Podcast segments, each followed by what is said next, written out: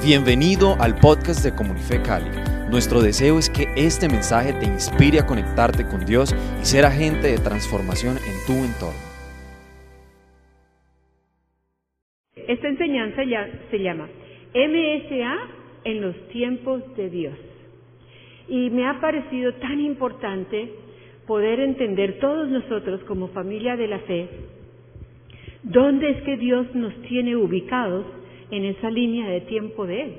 Porque Dios, aunque Dios no vive dentro de un tiempo, Él es infinito, pero nuestra vida sí está dentro de una, yo, yo me refiero a ello, una línea de tiempo para que se cumplan los propósitos de Dios e históricamente también en la vida de la iglesia cristiana. Entonces, eh, rápidamente les recuerdo, y para los que no estuvieron, hago este repaso. Primero estuvimos viendo la, la Iglesia Universal en lo que es el tiempo de la historia, de la historia de la Iglesia. Y hay, hay una historia de la Iglesia. Después de haber visto eso, nos dimos cuenta que también la historia universal tiene unas edades, unas épocas a que se referían según los hechos de esas épocas y están encerrados en ciertos años y vimos que era la, la edad de la, perdón, primero vimos la iglesia primitiva, cuando nació la iglesia, recuerdan el, el día que, que nace la iglesia de Jesucristo del Nuevo Testamento, del Nuevo Pacto. Sí, lo que nosotros llamamos el día de Pentecostés. ¿Por qué? Porque se refiere a qué hecho? Que baja el Espíritu Santo y comienza lo que es ese tiempo de la dispensación del Espíritu Santo, porque ya Jesús ha muerto, ha resucitado, ha estado 40 días con sus discípulos y, les dice, es necesario que me vaya, porque él estaba físicamente aquí y tenía que ya darse el cumplimiento de la promesa del Padre, enviando sobre su iglesia la, el, Espíritu Santo. Y desde ese día baja el Espíritu Santo y cómo lo describe la, la palabra de Dios, dice que es con poder, con fuego. Y todos reciben qué? Lenguas. Entonces, la iglesia, lo que quiero destacar aquí es que la iglesia de Jesucristo no empieza con una teología, no empieza con, no, empieza con la presencia del Espíritu Santo sobre la vida de los discípulos de Jesús, con fuego y con poder. Y a eso es que Dios nos está volviendo a llevar. Entonces vimos estas épocas de la, de la iglesia, de, perdón, de la historia, edad antigua, la, la media, a la que también se le llama oscurantismo, cuando todas estas verdades de la primera iglesia, cuando nace, parecieran que se hubieran escondido, olvidado, perdido en medio de, de una, de, un alejamiento hacia Dios y sus principios. Eh, y luego está la edad moderna y nosotros ahora viviendo estamos en la edad contemporánea. ¿Qué sucede? Que en un momento dado el Espíritu de Dios, la, el propósito de Dios es volver a traer sus verdades a la iglesia. No es que sean nuevas, sino que a lo largo de estos 500 años, de estos mil años, se han perdido ese fuego y ese poder de la iglesia de Jesucristo, del nuevo pacto. Y comienza el Señor a despertar diferentes personas a las cuales la historia se refiere a ellos como reformadores. ¿Qué quiere decir reformar? Es volver a traer lo que se había perdido y ponerlo en su lugar correcto, ya sea de una persona o de una cosa. Y eso es lo que Dios comienza a hacer, a restaurar todas sus verdades.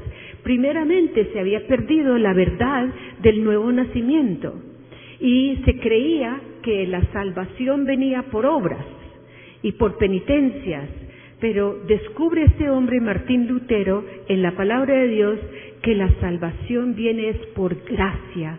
Y de ahí comienza este despertar, un nuevo tiempo que es lo que se llama la restauración de las verdades. Bueno, entonces ahí estuvimos explicando mm, el nuevo nacimiento, la, la, la, la, la santidad de vida, em, la adoración, la alabanza, eh, todo este, este, esta coinonía, el concepto de una iglesia local, como somos todas las iglesias, eh, lo, el, el, mover de, que se llama carismático de los carismas, de los dones del Espíritu Santo. Y todo esto Dios a lo largo de estos, estos años comienza a restaurar en su iglesia. Y falta lo que se llama en la palabra de Dios la lluvia tardía. Y la lluvia tardía, o sea, esa, ese derramamiento que va a haber cuando Jesús venga por segunda vez cuando sea su segunda venida. Y todo esto no es solo por el bien de su iglesia, por supuesto, pero es en preparación a la venida de Jesús, a su segunda venida. Ya vino una primera vez y ahora viene una segunda vez. Y eso es lo que se llama la lluvia tardía cuando se, cuando se eh, instala o se, se se da lugar a, ese reino celestial aquí en, la tierra. Vamos entonces a hablar, vamos a seguir, y hoy es la segunda parte, la última parte, sobre qué es entonces esta iglesia apostólica, porque cuando nació en el Nuevo Testamento, en ese derramamiento del Espíritu, cuando nació esa iglesia, se refería a los apóstoles de la iglesia, sus discípulos, a los profetas, y era una iglesia apostólica. ¿Eso qué quiere decir? Tal vez muchos de nosotros hemos oído el término, hemos oído que nos referimos a nuestra iglesia y nuestra misión como una misión apostólica, profética, y hoy quiero entonces que hablemos un poquito acerca de esto. A esto es que Dios quiere llevar a toda su iglesia, a todas las denominaciones, todas las misiones, a todas las iglesias cristianas y todos los que somos creyentes en Jesucristo y en su nuevo nacimiento, a que entendamos que hay un diseño divino en el cielo. Y ese diseño que inició en, la nueva, en el Nuevo Testamento, que nosotros llamamos el Nuevo Testamento, y que fue la iglesia primitiva o la primera iglesia de Jesucristo con los apóstoles, a eso, a esa dimensión es que quiere que sea nuestro conocimiento, entendimiento y nuestra vivencia. Entonces, esta iglesia apostólica es, tiene una medida, una medida de la unción de Jesucristo, porque cuando Jesús se va a ir de la tierra y va a ascender a los cielos, les promete a sus discípulos, y les dice a todos que Él les dejará una, una, parte de su unción, una parte de su poder, para que ellos puedan salir y hacer lo mismo, y así mismo que ellos hicieran con sus discípulos.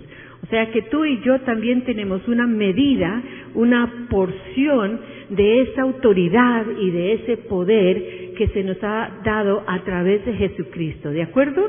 Y esto nunca lo podemos olvidar. Sí, yo soy de carne y hueso, tú también, sí, yo tengo muchas debilidades y tengo muchas cosas en mi vida que quisiera que estuvieran mejores, pero por el poder del Espíritu Santo que me dio una nueva vida, que dentro de mí me renovó como una nueva criatura en Cristo, que es lo que dice la palabra, que todo lo de anterior en mi vida ya ha pasado para que sea una nueva criatura y pueda seguir caminando en esa presencia de Jesús en mi vida, mi salvación, en la presencia del poder del Espíritu Santo, en el poder de la palabra revelada para que yo aprenda a obedecer. Y esto es un diario vivir en nosotros.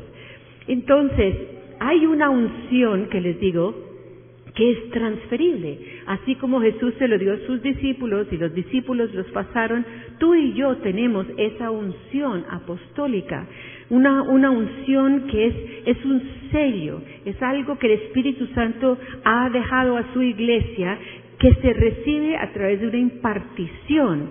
Entonces, así como Jesús se lo impartió a sus discípulos, así nosotros también lo impartimos a los demás, a nuestro liderazgo se lo impartimos, a aquellos que han sido, eh, han sido ordenados como pastores, a aquellos que han sido comisionados aquí en la iglesia como apóstoles, como profetas, como maestros. Entonces, esa es una unción que no es que Marcela tiene, wow, no, sino que yo tengo un wow que vive dentro de mí. que es el Espíritu Santo, y tú también.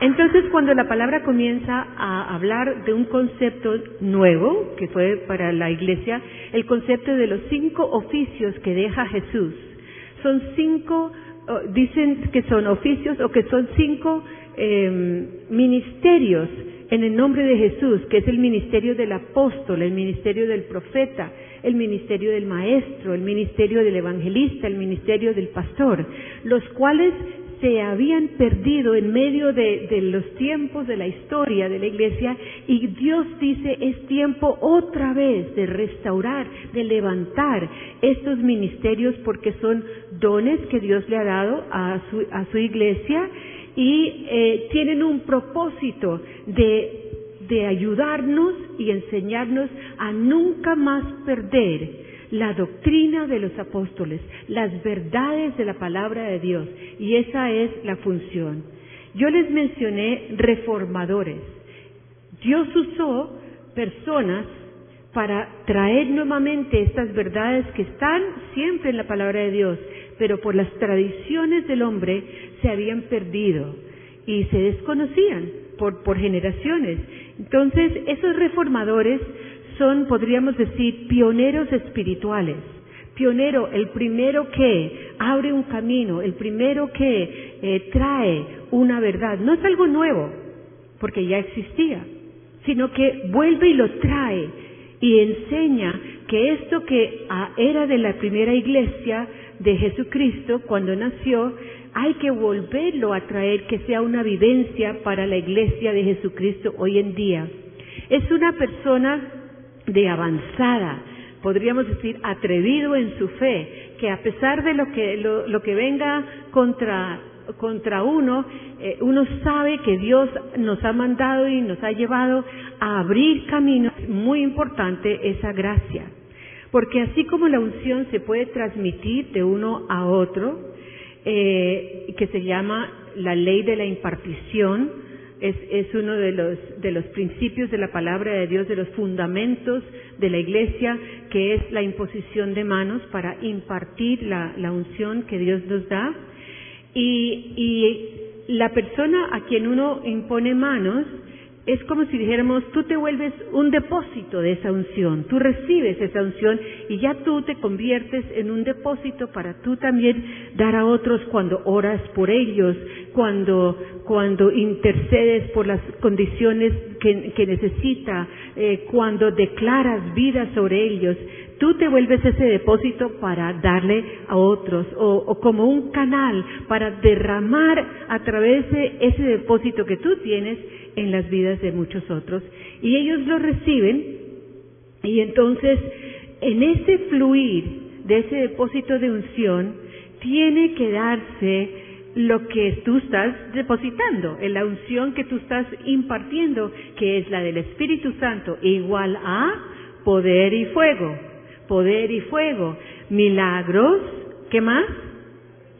Señales, prodigios, y tú tienes que esperar eso. Esa es tu fe, mi fe. Que cuando yo ore por alguien, yo espero que se cumpla eso que yo estoy, porque yo no lo estoy haciendo en mis fuerzas. Yo en mis fuerzas no soy nadie, pero con el Espíritu Santo y la, y la vida de Jesucristo que me ha redimido, entonces ahí sí yo tengo todo, todo lo que es la vida del Espíritu que puede renovar, que puede restaurar, que puede sanar, etcétera, etcétera. Porque eso es lo que es la unción apostólica que Dios le dio a sus discípulos y nosotros tenemos. Y esa gracia es que, que tú tienes la gracia de recibirlo, no, lo, no, te, no te lo mereces, eh, no te lo has ganado, ni lo puedes ganar, ni lo puedes jamás merecer. Es una gracia de Jesús que nos da esa gracia de poder realizar todo esto que hemos sido llamados a realizar. Cada uno aquí, lo maravilloso de Dios es que cada uno de nosotros tenemos una, un llamado, un llamado específico. Tu llamado no es necesariamente igual al mío, ni el de tu vecino, o porque sean eh, cónyuges el uno y el otro, o porque sean hermanos no solo en la fe, sino hermanos en la carne, no necesariamente tienen el mismo llamado. El llamado es el que Dios nos ha dado a cada uno de nosotros con un propósito para desarrollar una estrategia, una acción, un plan de vida de como iglesia unidos poder hacer lo que hacemos, que es llevar el reino, el concepto y la verdad del reino a los que desconocen o aquellos que sí han conocido, pero que se han apartado de los caminos de Dios. Quiero explicar ahora, para poder seguir, que hay una diferencia entre lo que se llama una iglesia pastoral y lo que se llama una iglesia apostólica. Por supuesto, una iglesia tiene que tener un pastor y por supuesto tiene que funcionar pastoralmente sino que cuando esa iglesia entiende que ese nivel pastoral es muy bueno, es necesario, pero que hay más, hay cosas mayores, entonces allí es donde comenzamos a entender qué es la dimensión apostólica. Vamos a hacer esta comparación, lo que tienen ahí proyectado, y si ven a mano izquierda, están hablando de lo que es una iglesia pastoral, y a mano derecha pueden ver la comparación de lo que es apostólico, rápidamente como para que tengamos una, una idea. Si yo estoy hablando de una iglesia pastoral, mi enfoque va a ser los creyentes, las ovejas, y lo segundo es que yo voy a llevar a esa congregación a entender una nueva, un nuevo nivel de armonía, de coinonía, de amarse los unos a los otros, de ayudarse, de mantener la paz, de mantener una estabilidad, eh, de evitar las controversias. Em, el quinto punto es de, ver a la, a la iglesia como una familia entera, una familia de la fe, y es conectarnos. Entonces, todo esto es supremamente importante. Ahora vamos a ver el lado que dice la iglesia apostólica. La iglesia apostólica, además de todo esto que les acabo de decir, de esa, esa visión y ese concepto de, o ese enfoque eh, pastoral, además tiene una visión corporal de alcance. No es solo la, la congregación que está así, sino que va un, paso más y dice de alcance hacia afuera. Es siempre está pensando en la transformación, transformación de vidas, transformación de la ciudad, de donde tú trabajas, transformación de tu familia, de la región en que tú puedas vivir, del barrio donde vivas, transformación.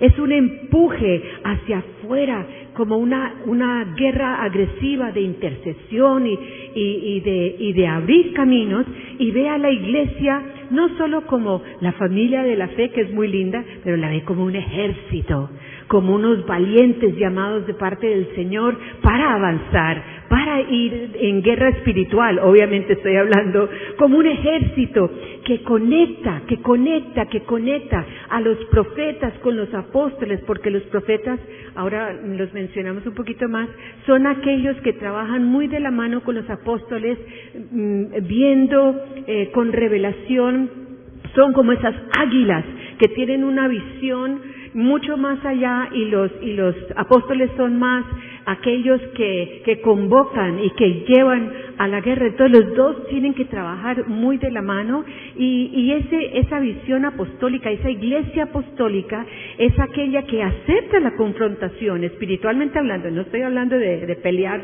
literalmente, ¿no? ni de guerrear literalmente, ni de argumentar literalmente con, con tu cónyuge, con tu familiar, con tus empleados, con no. Estoy hablando de es una guerra espiritual en, en el espíritu espíritu, pero sí acepta confrontación y sí acepta esa controversia con el objetivo de encontrar la resolución, porque todo tiene en el Señor una respuesta. Esto pues es una, un, un sintetizar muy general, pero sí pueden ver la diferencia de lo que es una iglesia pastoral, muy importante, y si esa iglesia entra a una dimensión apostólica, porque esta mañana nomás estábamos hablando de las dos dimensiones. Estábamos hablando de cuidar a estos nuevos creyentes que han entrado, estos nuevos miembros de la familia de la fe, y también durante la alabanza estábamos hablando de alcanzar, estábamos hablando de la ciudad, estábamos hablando de la nación. Eh, eso es lo, apostólico, esa, esa eh, visión apostólica. Bueno, entonces, em, de los ministerios de los cinco oficios ya les expliqué, no voy a entrar em, mucho a eso, pero como vamos a llegar a un tema en que yo les voy a estar hablando, ¿qué, sucede de una iglesia pastoral a una iglesia apostólica y otro concepto que se llama un centro apostólico. Entonces, estos cinco ministerios que Jesús nos dejó, solo voy a decir esto por ahora, porque no es, no es la enseñanza en sí, son cinco ministerios que son indispensables para el crecimiento de la iglesia de Jesucristo, que son apóstol, profeta, evangelista, maestro, pastor. Son indispensables. Entonces, por eso nosotros siempre estamos pidiéndole al Señor, muéstranos dentro del liderazgo a quién estás levantando con, esto, con este manto, con esta unción, con este llamado, para que podamos nosotros, con la responsabilidad de ayudar a cada uno a estar en el lugar correcto de su llamado y poderlos capacitar y poderlos eh, acompañar en ese crecimiento mm, de, de madurez para que a su vez cada uno haga lo mismo con los suyos. Entonces, hablando de ese reformador y hablando de una iglesia apostólica, que hay una activación continua en una iglesia apostólica y una implementación continuamente estamos haciendo cosas y cuando terminemos ya con el con una línea de tiempo van a poder entender mucho mejor cómo es que hemos sido desde nuestro nacimiento en realidad una iglesia apostólica, pero a medida que vamos creciendo y madurando y, nuestra congregación madurando, cómo hemos llegado a ser lo que Dios tiene a MSA en este momento en su línea de tiempo. Esa, esa activación, esa implementación, no voy a, leer del libro de Nehemías, pero Nehemías es un ejemplo maravilloso de lo que es un apóstol y de lo que es la función y el trabajo de un apóstol y cómo convoca y cómo reúne y cómo tiene esa visión. Entonces, este, yo lo voy a llamar a Nehemías un reformador porque eso es lo que él fue. Un reformador que se encontró, como decían esta mañana, cuando el, pastor eh, Luis Fer estaba explicando, estaban en una crisis horrible. se habían destruido Jerusalén, se habían llevado a todos los judíos a cautiverio. Y en medio de este cautiverio, que, se ha levantado allí un niño, que ahora es un hombre, que se llama Nehemías, y tiene la confianza absoluta de, de ese, perdón, de esa autoridad en, el reino donde estaba y era el, era el copero. ¿Qué quiere decir eso? Que, que cuando le iba a pasar la copa de vino al rey, primero Nehemías se lo tenía que tomar. ¿Por qué? Porque si tenía veneno, si querían matar al rey, pues primero moría Nehemías, pero el rey no. O sea, era tal la confianza que tiene que tener el rey con el copero, y así se lo tuvo con Nehemías. Recuerden, el, el rey no era judío, el rey era de, un, de un reino que se llamaba Persia y el, el judío era Nehemías. Sin embargo, él le tuvo esa confianza. Entonces, en el libro de Nehemías viene, viene un, un hermano en la fe y le cuenta que Jerusalén está vuelta una nada, los muros están caídos, porque en esa época de la historia las ciudades se protegían y se encerraban con los muros. Esa era su seguridad de su existencia, si no, se podía llamar Jerusalén, que en realidad esa ciudad no existía como tal. Y se, se, se quebranta Nehemías y le ora al Señor y le da la dirección él pues también muy atrevido en su fe, pero con la convicción de que tenía que hacer algo por su ciudad, le pide permiso, le explica al rey, el, inclusive el rey lo ve muy acongojado, le pregunta qué es, le explica y el rey le da el permiso para llegar allá. No voy a hablar de todas las, dificultades para llegar, pero llega él a, a Jerusalén y ve todo destruido. Entonces, ¿qué pasa? Él comienza a revisar que es lo que hace un apóstol, comienza a revisar y a ver qué es lo que Dios está mostrando, quién, cómo, dónde va a ser, cómo va a ser la estrategia que Dios tiene. Eh, a, los que los que están ahí, los que lo, lo acompañan, los anima, les da una palabra de fe para levantarlos, para, para que no miren la condición natural, sino que miren lo que Dios va a hacer, lo que va a ser el resultado. Eh, comienzan a, a reparar y tienen unas estrategias para reparar esos muros y la oposición de una viene contra ellos de una manera, de otra, les hablan, les mienten, de todo, pero Él no permite que esa oposición lo distraiga de la comisión que Dios le ha dado con esa estrategia de levantar esos muros. Eh, luego él reúne a todo el pueblo, porque primero Él revisa solo, Él ora solo, Él le pide al Señor y cuando ya tiene la estrategia de Dios, reúne al pueblo para, para, para decirles qué es lo que van a hacer y entonces para volver a traer el remanente que queda para volverlo a traer a, Jerusalén y ellos también con sus familias poder levantar la ciudad y vivir ahí nuevamente. Entonces reúne a su pueblo, les recuerda de las misericordias que Dios ha tenido y se va hasta la historia de cuando Dios ha sacado al pueblo judío desde Egipto y les cuenta todas sus misericordias y cómo ahora en esta, esta estación de la vida de ellos como, como pueblo judío, Dios no les va a fallar. Es lindísimo cómo, cómo Él les, les levanta el ánimo. Fíjense que esta mañana, eh, cuando estaba compartiendo el, pastor Luis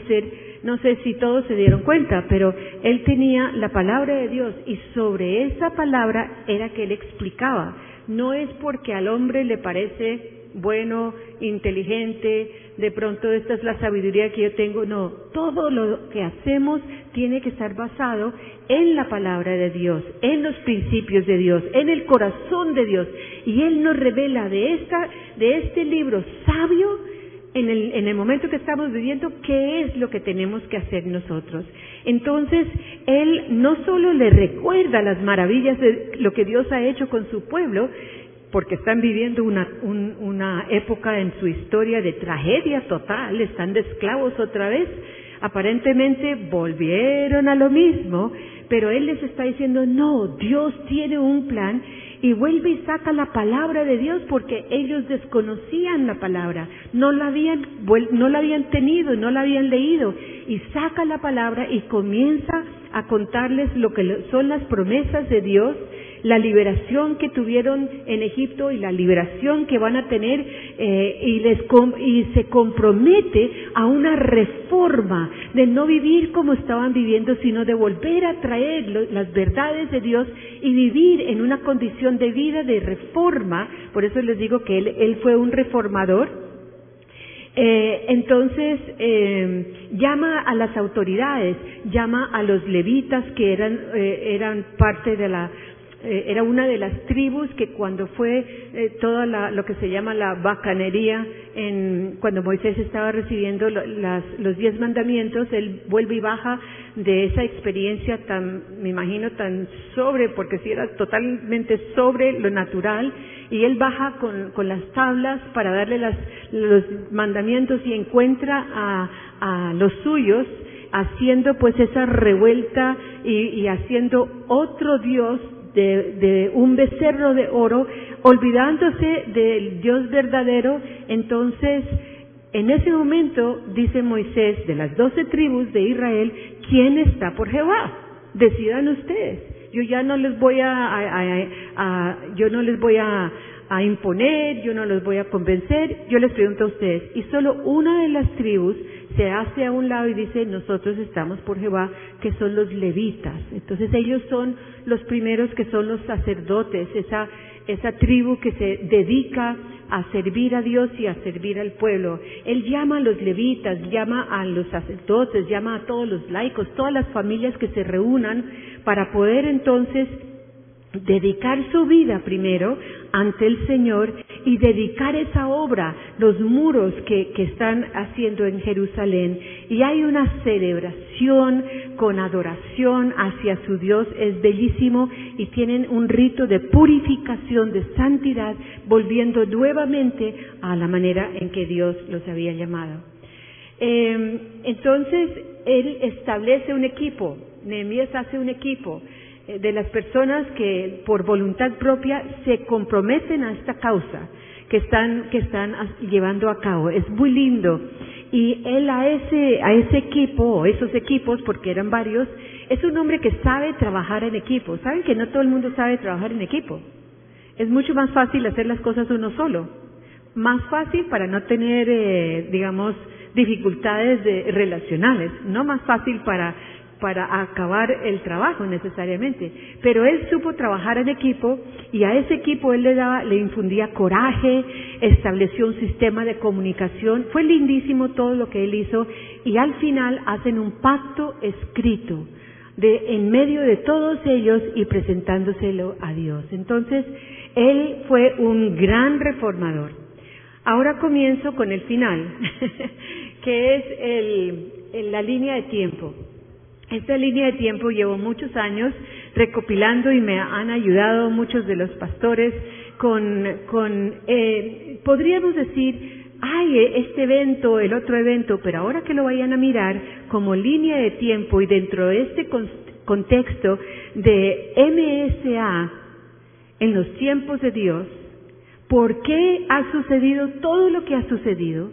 ¿Por qué sigue sucediendo lo que Dios permite que hagamos no es solo porque es un evento, no es solo porque, uy, wow, vino fulano a estar con nosotros, no, es porque ha tenido Dios un propósito en su línea de tiempo con Misión Suramérica, Iglesias, Comunidad Cristiana de Fe, de realizar todo lo que se ha hecho para crecer en su propósito como una no solo iglesia, porque sí somos una iglesia apostólica profeta, pero como una misión apostólica y profética.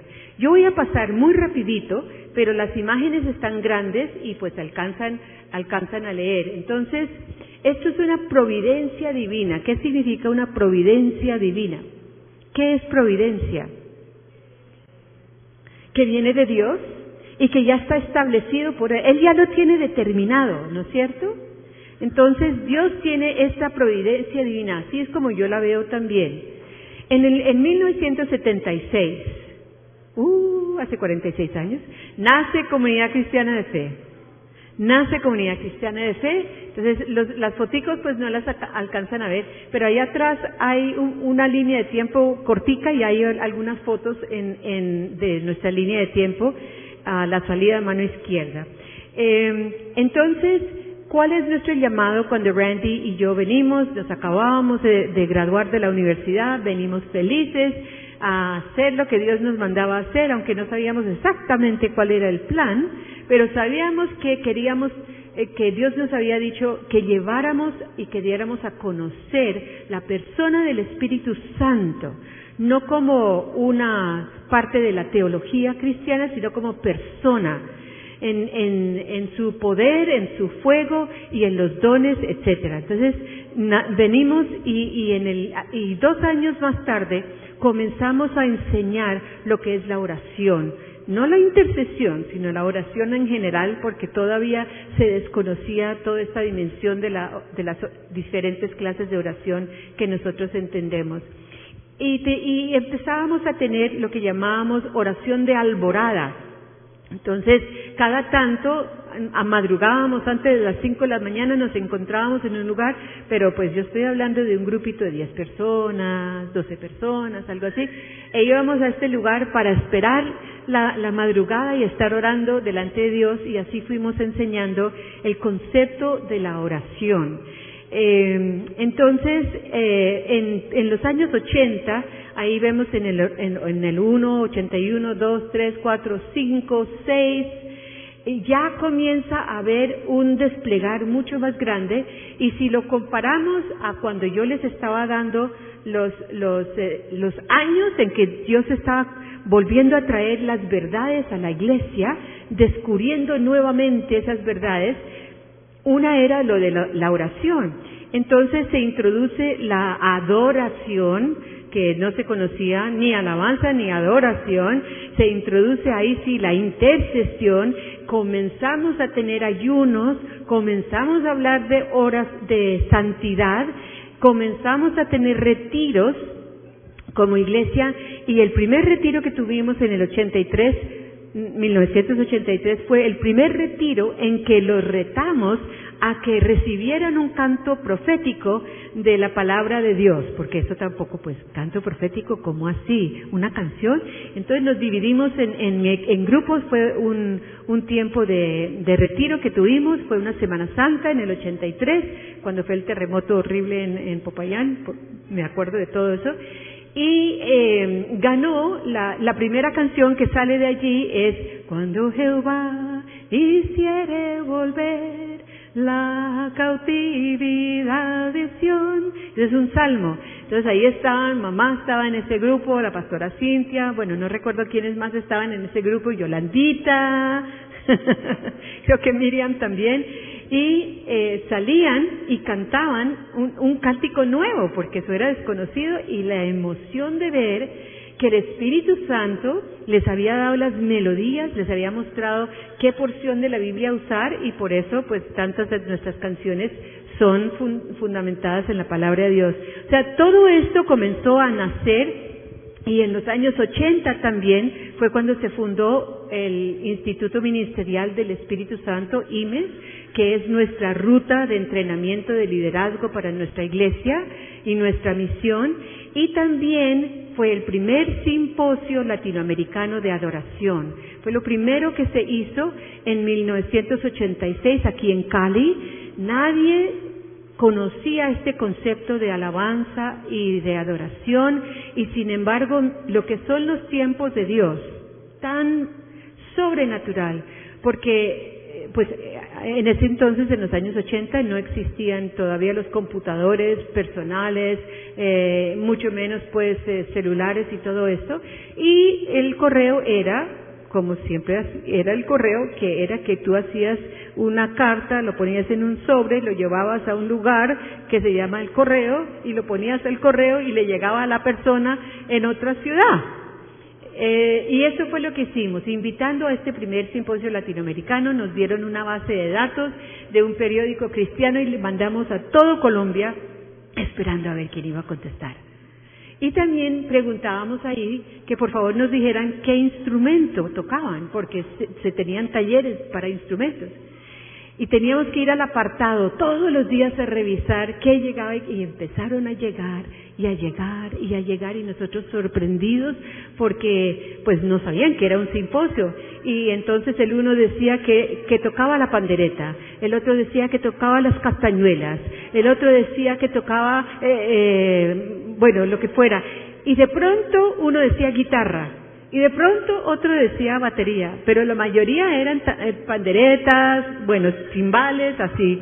Entonces, eh, fue maravilloso y se llenó tanto, el, único lugar grande de Cali en aquel entonces era el, el, el hotel eh, intercontinental, tenía un salón relativamente grande, tenía capacidad para 500 personas, para nosotros eso era grandísimo, pero siguieron llegando y llegando y llegando y llegando hasta 800 y entonces pedimos permiso del hotel que por favor nos permitieran los 800, bueno pues con, con mucha, no como muy, bueno, eh, la verdad era que lo estaban haciendo por medidas cautelosas de seguridad, entonces, pero sí nos dieron el permiso de 800, cuando vinieron personas que no se habían inscrito presencialmente a inscribirse, y tuvimos que devolver 200 personas más porque ya no cabían. Esto era en el 86, cuando se desconocía.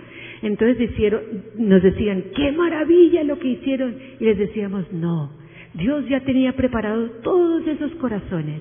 Y lo único que nosotros teníamos que hacer era dar de lo que Dios nos había dado, porque eso es lo que era Dios tenía para la nación. Y así fue que se fueron dando todos los otros, intercesión por Colombia, que Dios nos dio la revelación de cómo eh, dividirlo en siete, en siete eh, áreas de, regiones de, Colombia se usó una porción bíblica. Eh, en los años 90, eh, eh, perdón, 89 hacemos la primera producción musical, Toda la tierra te adorará. Ustedes me han oído hablar de esto y cómo tampoco se conocía, como no se conocía canciones o cánticos nuevos basados en, versículos bíblicos, literalmente, esto pues trajo una, un concepto de adoración y del poder de la palabra de Dios que, que eso fue de verdad como una explosión y le abrió los ojos a muchas iglesias y congregaciones para poder hacer lo mismo, porque pues esa, eso era lo que, todo lo que tú compartas es para que los otros puedan recibir, porque si tú no das de lo que Dios te da, te da, no te vuelve a dar, no te sigue dando. En los años 90 siguieron los simposios de adoración en Bogotá, en Lima, en Perú, en El, en el Salvador, Tuvimos dos en Venezuela, en Caracas, en San Cristóbal, en Cartagena, marchas por Jesús en que salía toda la ciudad por las calles e íbamos tomando las calles de Cali y las calles de las ciudades de la nación, porque eso fue en toda la nación, marcha por Jesús, estos años 80, 90, vigilias unidas de oración, ahí fue la primera vigilia unida en el Estadio Pascual Guerrero, o sea, eso fue creciendo y creciendo en que ya no era solo comunidad cristiana de fe o Misión Sudamérica, sino que ya era la ciudad, ya era la nación, seguían las marchas por Jesús. Y tuvimos entonces, ya entramos a una dimensión de tener un seminario profético, la primera vez que vino Cindy Jacobs a la, a la ciudad, y tuvimos un seminario de la vida del adorador para toda la ciudad. Ese curso que, que toman en el, en el IMES se lo abrimos a toda la ciudad y vinieron todos y vinieron con sus instrumentos y tuvimos talleres y eso también fue pero yo les estoy hablando sobre todo estos años en los 80 y los 90, que fue cuando Dios empezó a, a, a, traer, a restaurar estas verdades en su iglesia en el mundo entero, no solo en Colombia, sino en el mundo entero. Y entonces entramos al, al, año 2000, tenemos guardas por Colombia, una intercesión bárbara. También los, el comandante de la policía metropolitana nos llama a los pastores de la ciudad y dice, Dios me ha dado una estrategia de oración por la ciudad de Cali y comenzamos a hacer estas oraciones en, en cada viernes eh, por siete viernes consecutivos y luego había otra estrategia. O sea, la, cómo Dios trae a toda la, la, ciudad y ya no viene necesariamente de un pastor de una iglesia, sino que ya viene de una autoridad civil que está llamando a la iglesia, reconociendo el poder de la iglesia para ayudar a resolver la ciudad, los problemas de la ciudad. Hago un paréntesis aquí con unos comisionamientos. El primer comisionamiento como misión que hacemos de, un apóstol en nuestra misión es en el año 2005 con el apóstol Carlos Anaya, que es el pastor de la iglesia de Bucaramanga. El segundo, a los dos años, con Andrew Macmillan, Andrés Macmillan, que es el pastor, eh, bueno, ya no es el pastor principal, es el apóstol ya eh, sobre la, iglesia de, Medellín.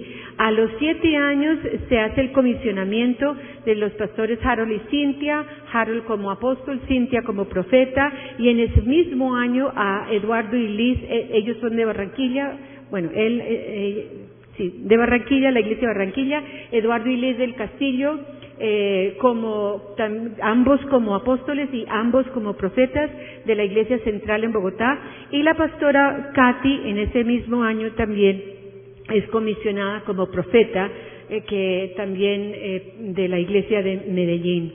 A los, a los siete años, entonces aquí en nuestra iglesia comisionamos al pastor José Darley como apóstol eh, y a los dos años, entonces, comisionamos al pastor Edwin como, como maestro, como uno de los oficios de Jesucristo de maestro, a, a Mariu Telles como profeta y a Pili Castellón como profeta también. Y este año, que pues estamos muy felices de poder decir que anunciamos que este mes, en este mes de, de junio, estamos comisionando en Cartagena a los pastores Iván y Marielita, Iván como apóstol, Marielita como profeta, y en julio, el mes entrante, que ya empezamos con la siguiente generación, que también nos emociona mucho, vamos a estar comisionando el 3 de julio a Natalia Castillo como profeta. Sí, gloria a Dios, es muy emocionante. Obviamente no les voy a explicar todo esto, pero miren lo que ha sido desde el 76 que comienza la iglesia hasta los años 80, 90, ahora en el 2000, me devuelvo al 2006, encuentro nacional que tenemos de nuestros directores de alabanza, eh, y, y aquí hay un énfasis muy, muy intencional ya hacia la ciudad, saliendo a la ciudad. En el año eh, 2007, 9, 10, ya estamos hablando de convocatorias de la ciudad de intercesión en, en Cali, eh, de haciendo declaraciones por las autoridades en nuestra ciudad. Nos unimos la iglesia ya de la ciudad de Cali.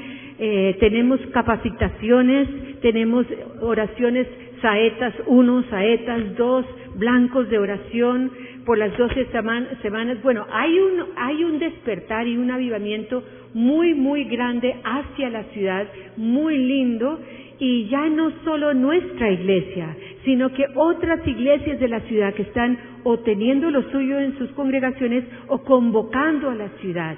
Y hay un despertar de, de las, las ciudades en la nación y de la nación entera hacia las vigilias de oración y hacia la oración, pero tremendo, o sea, podríamos decir que hace 10 años, 12 años ya, Dios nos ha despertado como una nación para ser muy conscientes y muy intencionales, tal vez lo vemos más ahora, pero hace 12 años que viene ese despertar. Entonces miren qué lindo que lo que comienza en casa ya está a nivel de la nación y lo vemos en otras naciones también lo que está sucediendo.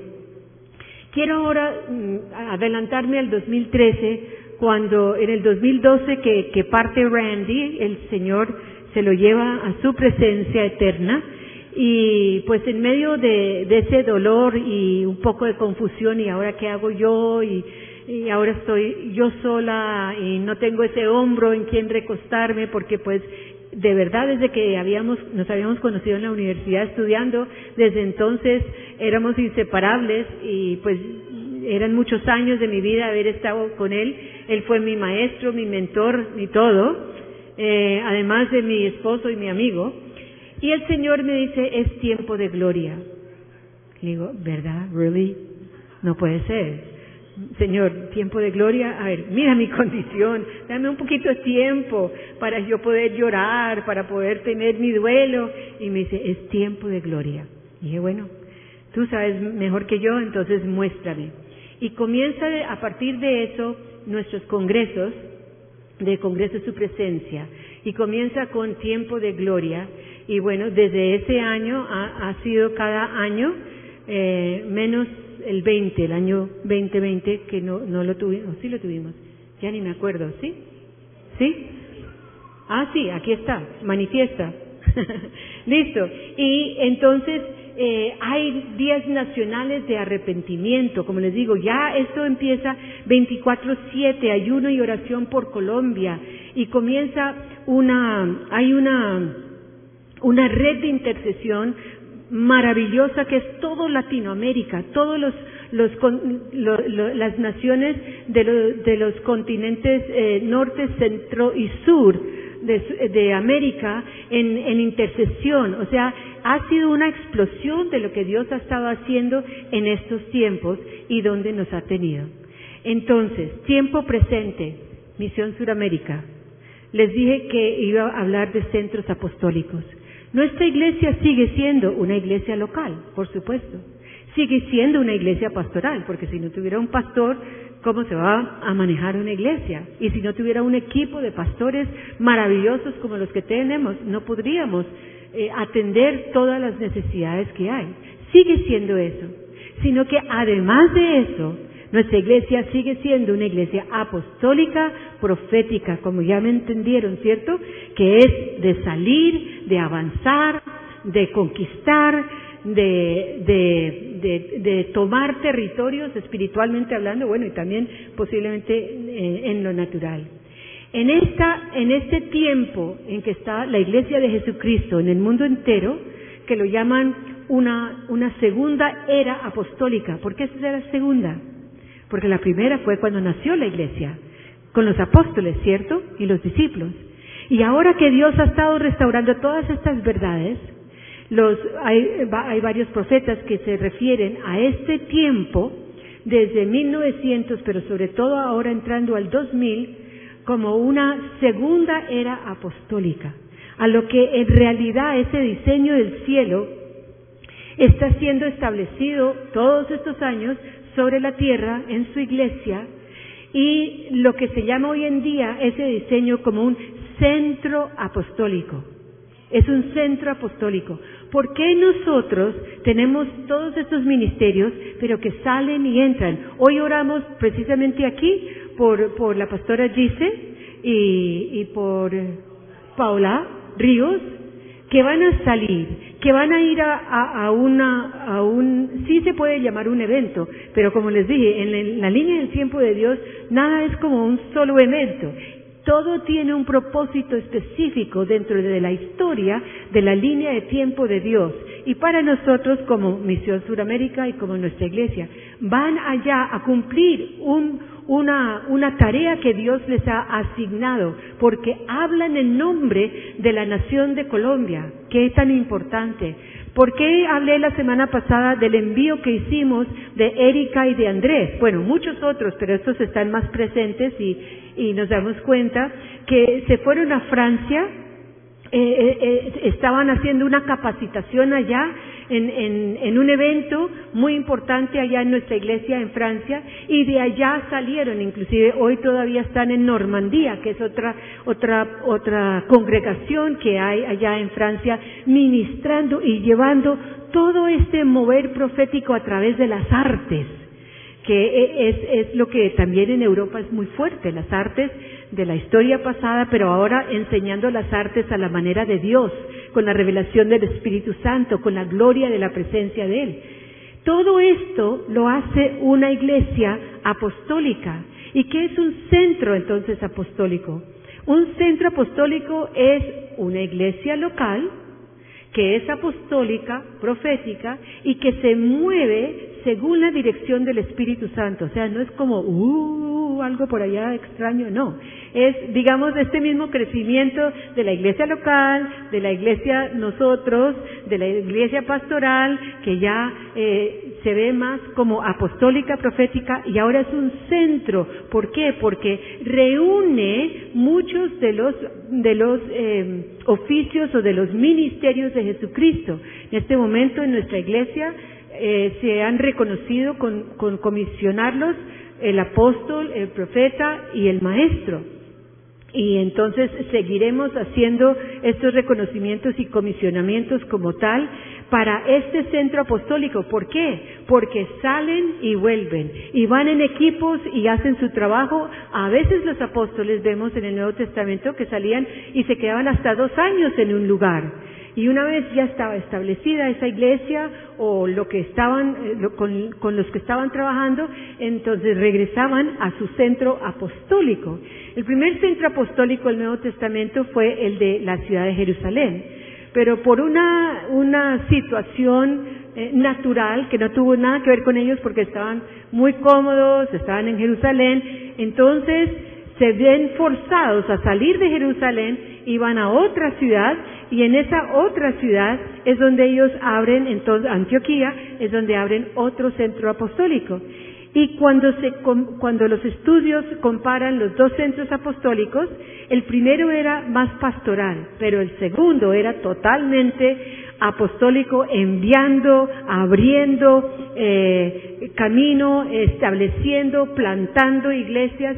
Nosotros plantamos iglesias. No solo es el pastor principal que lo hace, los pastores de aquí plantan iglesias. Hemos plantado muchas iglesias. Entonces, estos centros apostólicos son, el, la palabra de Dios dice, el modelo del cielo que Jesús fue enviado a la tierra para reproducirlo aquí en la tierra. Y asimismo, nuestro mandato que Jesús nos dejó, pues a los discípulos y a nosotros, todos los que seguimos por generaciones, a reproducir ese modelo del cielo sobre la tierra.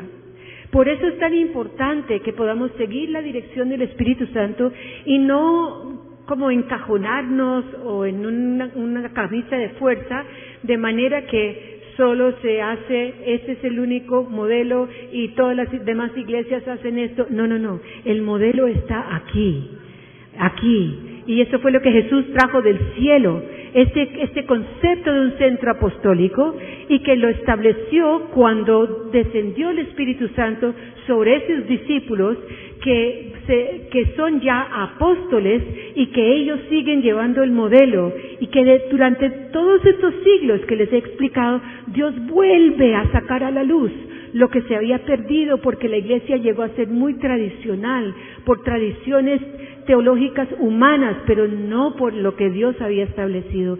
Qué tiempos tan lindos para estar viviendo nosotros en este momento.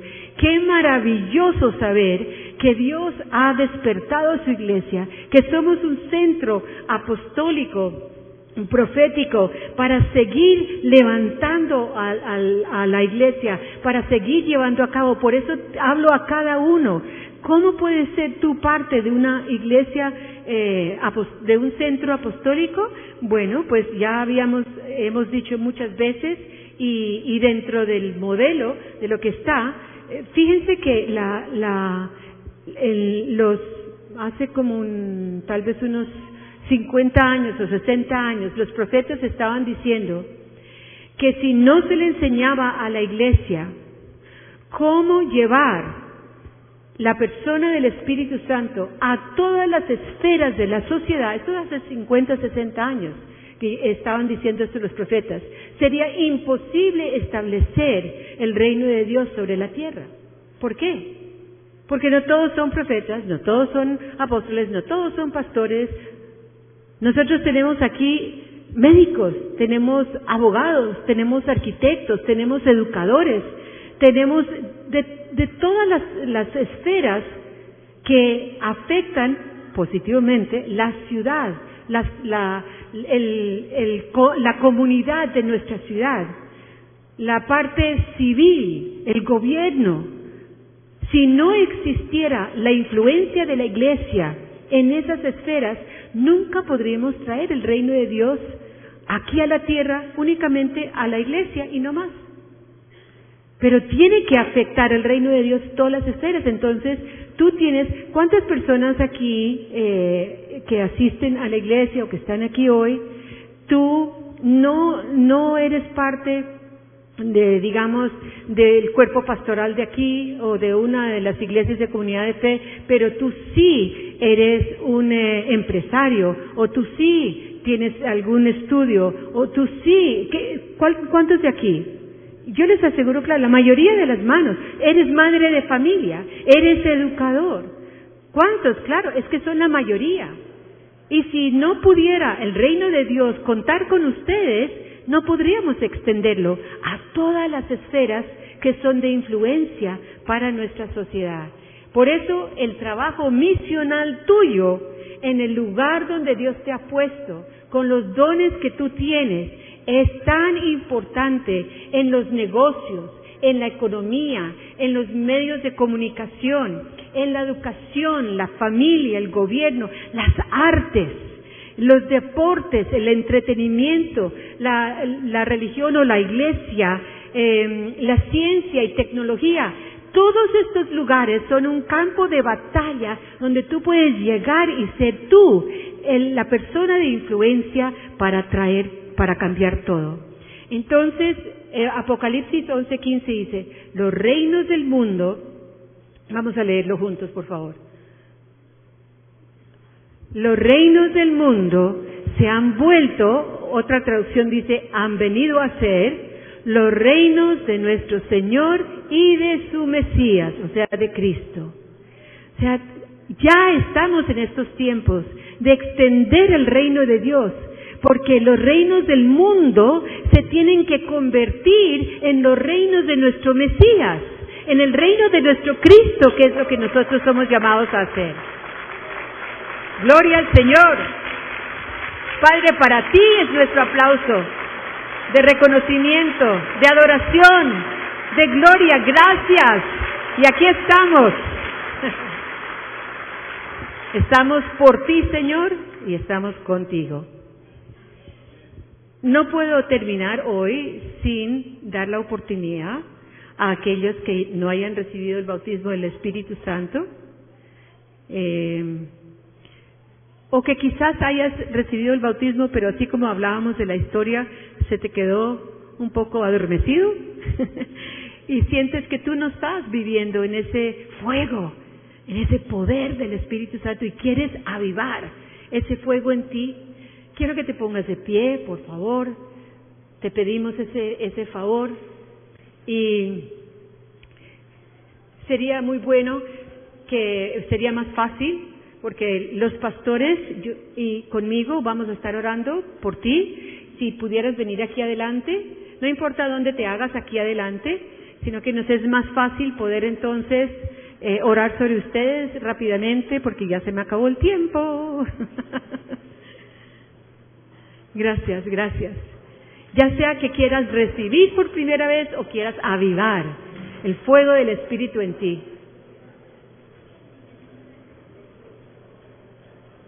Ay, qué rico. No hay cosa más deliciosa después de orar por nuevo nacimiento, orar por el bautismo en el Espíritu Santo. Qué rico. Bueno, entonces, pastores, ya ven quiénes están aquí. Pastores, liderazgo, ya saben quiénes están aquí. Y vamos a hacer lo siguiente. Yo les quiero explicar por qué es tan importante. ¿Se pueden correr un poquito más adelante porque siguen bajando? Gracias. Y hacemos este espacio. ¿Por qué es tan importante recibir el bautismo en el Espíritu Santo? Uno, porque ese es el modelo de Dios. Y eso fue lo que él hizo. Así nació la primera iglesia de, Jesucristo, que nosotros llamamos ya la iglesia del Nuevo Testamento. partió la historia Número uno, así nació y ese es el modelo de Dios. Todo lo que hacemos es según el diseño de Dios. Y la palabra de Dios nos promete un sello. Así como si yo pasara y les pusiera un sello a cada uno en la frente. Él nos ha prometido un sello del Espíritu Santo. Él se describe como un sello, Él, la persona del Espíritu Santo, Él es el sello tuyo. Oigan todos, por favor, no estén, no estén hablando. Un segundito, rápido yo les explico. Es tan importante que entiendan esto, para que reciban así, de una. Inclusive nadie les tiene que tocar, porque aquí está el Espíritu Santo con nosotros. Se le llama al Espíritu Santo el sello que Dios te ha dado a ti y a mí. Ese es el sello. Es como si yo quisiera salir del país y no puedo salir sin el pasaporte. Ese es mi sello. Y tú eres el sello del Espíritu Santo. Él en ti, ese es el sello. ¿Para qué? Porque ese sello te describe a ti como ese hijo de Dios que eres, nacido de nuevo del Espíritu de Él. Tú has sido sellado. Dios te reconoce como su hijo que llevas el sello de la persona del Espíritu Santo, o sea, llevas al Espíritu Santo y ese es tu sello, lo que estoy queriendo decir. Y eso te valida, te da la validez de todo lo que tú ores y hagas, porque no lo haces en tu nombre, sino en el nombre de Jesús y en el poder del Espíritu. Tú eres el que lo valida sobre la tierra. Qué lindo, qué privilegio y también qué responsabilidad. Pero es emocionante. Tú haces válido todo lo que habla la palabra de Dios, todo lo que enseña la palabra de Dios, todo ese poder del Espíritu Santo. Y estamos viviendo en unos tiempos en que la gente tiene tanta hambre por saber cuál es la verdad y nosotros tenemos esa verdad para sin pena, sin temor, poder compartir a tantos que necesitan. Somos sellados porque hemos sido autorizados para representarlo a Él. Qué tremendo esto, que el, el Padre nos, que pueda creer en nosotros. Entonces, vamos a orar. Y quiero recordarte que el Espíritu Santo ya mora en ti. ¿Por qué? Si tú naciste de nuevo, solo podías nacer del Espíritu de Dios. Ya está en ti. ¿Para qué estamos orando entonces ahora? Desde el momento en que tú naciste de nuevo, ya tienes el Espíritu Santo dentro de ti. Ahora estamos orando para una experiencia diferente, que es el Espíritu Santo viene sobre ti, para darte poder y para dar fuego, poder, autoridad, para que tú veas dándoles a otros señales, prodigios, milagros, sanidades. Entonces tu expectativa, por eso te estoy diciendo, tú tienes que tener esa expectativa. No será que, bueno, posiblemente, bueno, yo me pongo aquí por si acaso. No, es la promesa. Eso es lo que recibe. Esa es nuestra fe. Que Dios no miente, no es hombre para mentir. Y el Espíritu Santo viene sobre ti, como dice en Hechos 1.8. Y así como los apóstoles también necesitaron, nosotros necesitamos nacer del Espíritu Santo que hemos nacido, pero también recibirlo con poder y con fuego. ¿Listo? Padre, en el nombre de Jesús, estamos aquí recibiendo la promesa que tú nos has dado, la del fuego y el poder de tu Santo Espíritu. Y ahora recibe y vas a recibir lenguas. Si no has recibido las lenguas del Espíritu, que es el lenguaje, el idioma del Espíritu, lo vas a recibir, pero tienes que abrir la boca y recibirlo, así como los, como todos los apóstoles lo recibieron en el aposento alto. Comienza, comienza, comienza a orar. Banda, recibe el fuego y el poder del Espíritu Santo. Manda Liata, Urraba, Irrababandata, Iliatalianda.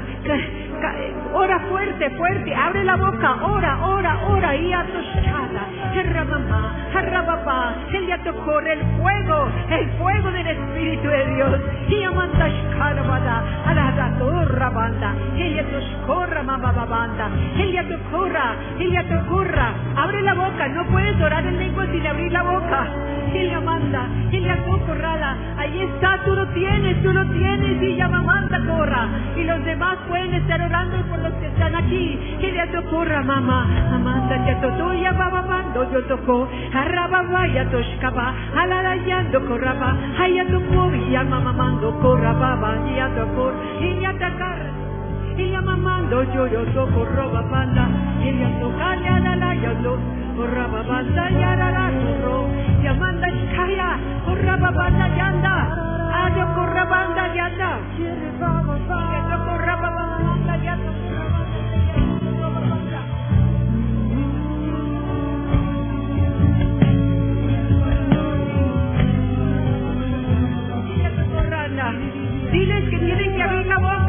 Con mamá, mamá, que te mamá. Recibe, recibe, recibe. Y ya tu Mira, y nadie te tiene que tocar, el único que te toca es el Espíritu Santo. Él ya tocó Shkama Mamanda, Jalaba Banda ya Shkama Corra Mamá Mamá, ya Corra Banda ya tocó, y ya todos orando en y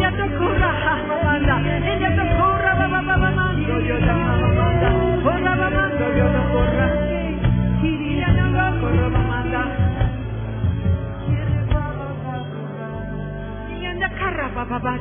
Ella Toshkana, más fuerte, más fuerte, más